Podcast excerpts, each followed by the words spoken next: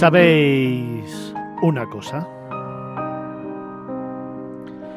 Selectiva, armonizada y estratégica. Así es como han definido los eh, gobernantes tan absolutamente patéticos de Rusia la invasión que han hecho a Ucrania y además la justificaban precisamente no solo desde esta terminología, sino con un objetivo claro y final, la negociación.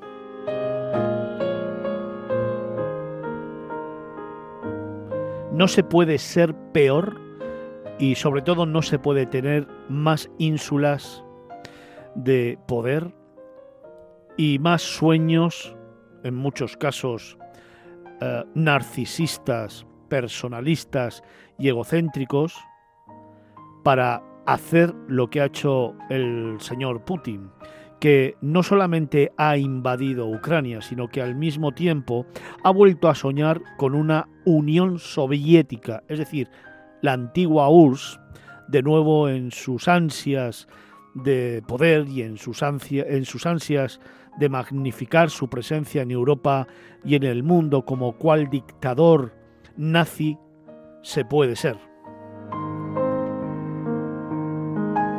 Y eso que habla de negociación se ha traducido ya en muertes de civiles, en muertes de niños, mujeres y hombres, que solamente por el hecho de estar, de vivir en un país como Ucrania, han visto el final de sus días ante un personajillo al que la historia juzgará, no precisamente por su gestión política, sino por lo que acaba de hacer. Y qué lástima, y qué lástima que en tan solo dos semanas, aunque esto viene de mucho atrás, en tan solo dos semanas haya dado la cara de lo que realmente es y representa este genocida.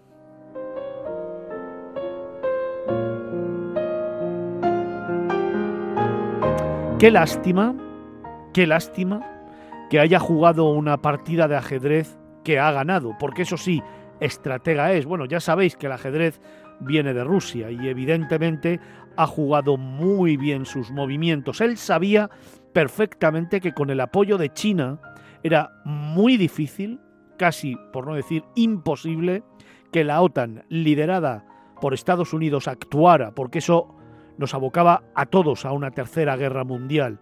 Sabía perfectamente que tan solo podrían plantear algo de resistencia, aquellos países limítrofes, como Letonia o como Polonia, que a ellos sí les afecta este conflicto.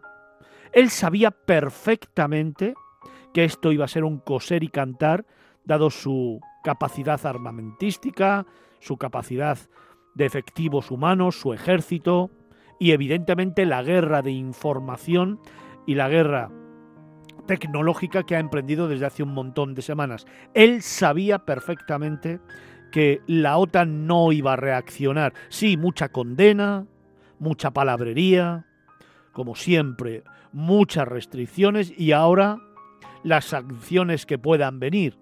Pero a un dictador, a un tipejo como este, ¿de verdad creéis que le importa? Y claro, Evidentemente, esta situación en estos momentos también afecta al sector del turismo.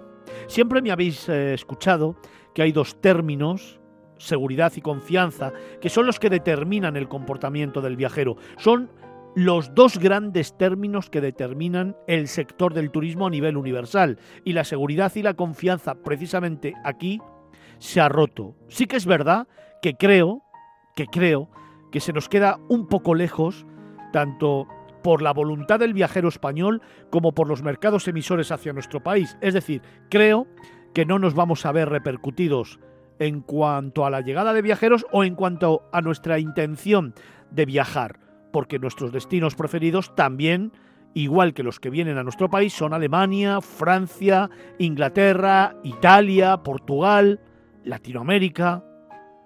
Por lo tanto, desgraciadamente no nos va a aceptar. Y digo desgraciadamente porque a lo mejor no somos conscientes de la situación que están viviendo en Ucrania. Quizá como no nos afecta directamente, lo volveremos a ver desde un prisma alejado, desde un prisma analítico y mediático, porque ya son muchos los diferentes soportes que cada uno utiliza una línea editorial en función de sus intereses. Y como digo, lo veremos desde lejos, no nos va a afectar de una forma directa. Y eso es bueno para nuestro sector, sí, claro, pero no es bueno para la realidad de una Europa que todos queremos. Además, evidentemente esta crisis va a afectar, por supuesto, a todo lo que tiene que ver con los componentes, con la energía y, por supuesto, también, fíjate, con los cereales. Cuando se produjo la invasión de Rusia a la península de Crimea, los precios subieron en un 20%, puesto que España es importador, uno de los mayores importadores de cereales precisamente de Ucrania. Por lo tanto, efectivamente, va a incidir en el precio y va a incidir también en los tipos de interés en el Banco Central Europeo y en cómo está la deuda a nivel mundial, puesto que además España es uno de los países más afectados en este campo. Así que si te das cuenta, quizá no hay que mirar este conflicto desde un prisma lejano. Tendríamos que analizarlo desde algo muy cercano. Los precios de los combustibles, los precios de la energía, los precios en general, del petróleo también, van a subir y van a subir de una manera clara. Los tipos de interés también y por lo tanto nos vamos a ver abocados a que la inflación vuelva a tomar cuerpo, vuelva a crecer y por lo tanto a tener que desembolsar más pasta. ¿Te afecta o no te afecta? Y no solo va a afectar a los precios, también obviamente al sector de la hotelería, al sector por supuesto, de los cruceros y al sector aéreo. ¿O de qué te crees que viven las líneas aéreas? ¿Y cuánto les cuesta el combustible que las diferentes aeronaves tienen que cargar para hacer sus trayectos? Todo esto va a incidir, por supuesto, en los precios.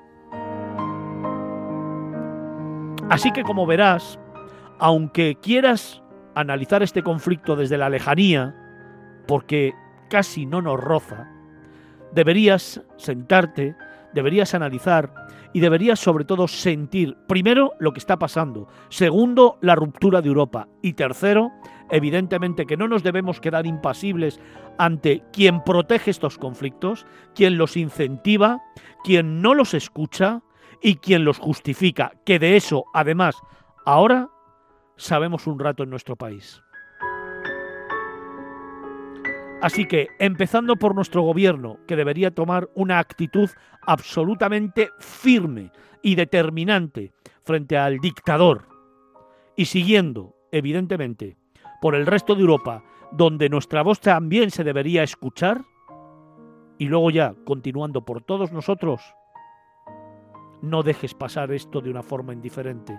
Involúcrate, analízalo y alza la voz porque si no lo hacemos entre todos, Europa seguirá resquebrajándose al arbitrio solamente de personajillos con aires de grandeza.